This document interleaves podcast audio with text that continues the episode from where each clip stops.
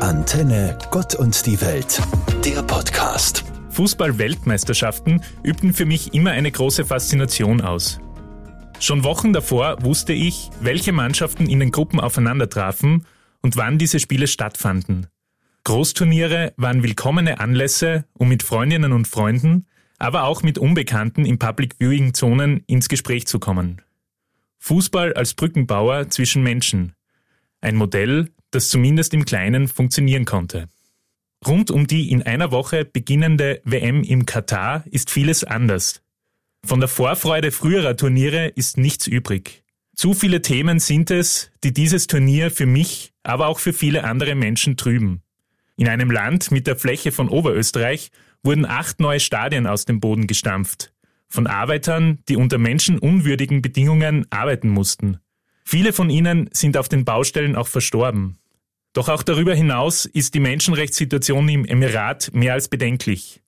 Homosexuelle Menschen werden verunglimpft und in ihren Rechten genauso wie Frauen stark eingeschränkt. Nichtsdestotrotz wird der Ball im Emirat rollen und der Fußball gesellschaftlich wieder zur wichtigsten Nebensache der Welt. Es wäre aber schön, wenn etwa Spieler symbolisch auf die verheerende Menschenrechtssituation im Land verweisen können und so den Fußball wieder als Brückenbauer zwischen Menschen aufleben ließe.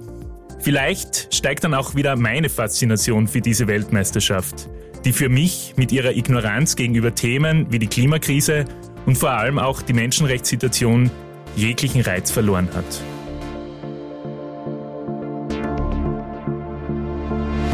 Am 20. November ist der Tag der Kinderrechte.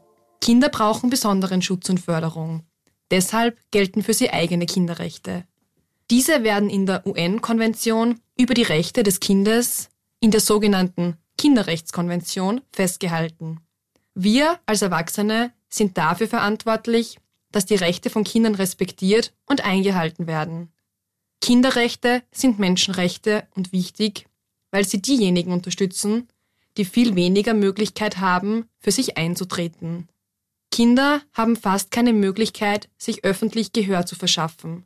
Ihre Anliegen werden oft beiseite geschoben oder überhaupt nicht wahrgenommen. In diesem Jahr stellt die katholische Jungschar besonders Artikel 3 der Kinderrechtskonvention unter dem Slogan Einfach Kind sein in den Mittelpunkt. Jedes Kind soll in einer sicheren Umgebung aufwachsen, sich bestmöglich entwickeln und entfalten können, frei von Armut, Angst und Gewalt. Alle Entscheidungen und Maßnahmen, die Kinder betreffen, sollen so getroffen werden, dass das Wohl des Kindes im Vordergrund steht. Es gilt immer zuerst darauf zu schauen, was das Beste für das Kind ist. Dabei müssen auch Kinder selbst gehört und ihre Anliegen angemessen berücksichtigt werden. Kinder sollen einfach Kind sein können. Immer und überall.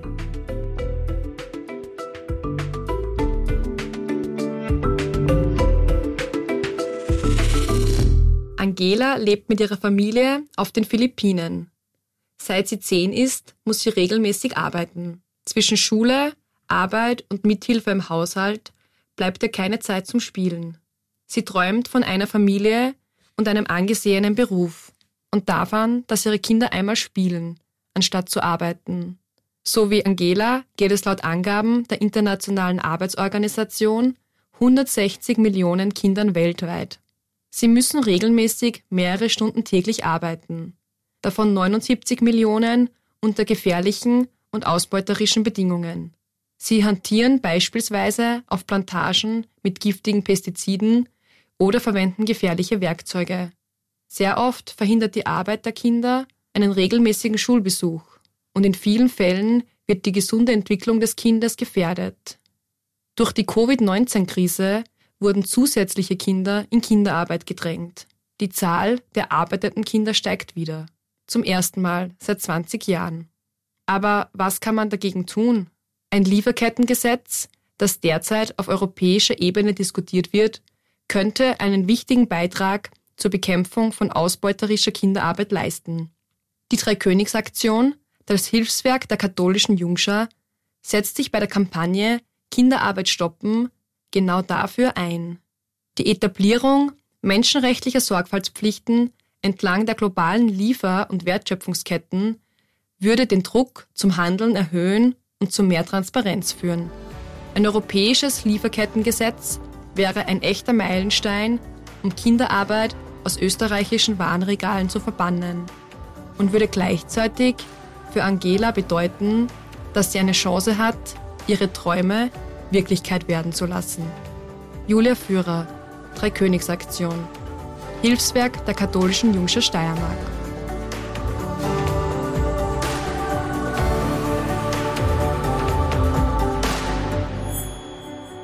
Der November ist jener Monat, in dem viele berühmte Heilige ihren Gedenktag haben. Heilige sind solche Frauen und Männer, die mit ihrem Leben und Wirken Vorbild für unser eigenes Tun sein können. Die heilige Elisabeth von Thüringen etwa lebte im 13. Jahrhundert. Mit ihrem Verhalten opponierte sie gegen die Gepflogenheiten des adeligen Establishments. So hat sie kostbare Stoffe zerschnitten, um sie armen Menschen zu geben, oder verteilte wahllos Geld auf der Straße. In einem Spital am Fuße der Wartburg wurden in Hungerzeiten täglich hunderte Menschen gespeist und durch sie gepflegt. Bereits fast tausend Jahre davor wirkte Martin von Tours. Die Legende, dass er auf einem Pferd reitend einem armen, frierenden Menschen einen Teil seines Mantels gab, ist auch heute noch bekannt und Basis für viele Laternenfeste, die in Kindergärten oder Schulen gefeiert werden. Alle Menschen sind frei und gleich an Würde und Rechten geboren. Sie sind mit Vernunft und Gewissen begabt und sollen einander im Geiste der Geschwisterlichkeit begegnen. So heißt es im Artikel 1 der Deklaration der Menschenrechte. So unterschiedlich der heilige Martin und die heilige Elisabeth wirkten und auch so unterschiedlich die Zeiten waren, in denen sie lebten, vereinte sie doch ihr Engagement für diejenigen, die es in ihrem Leben nicht leicht hatten, die ausgegrenzt oder arm waren. Als solches können die beiden getrost als Vorreiterinnen der Menschenrechte bezeichnet werden.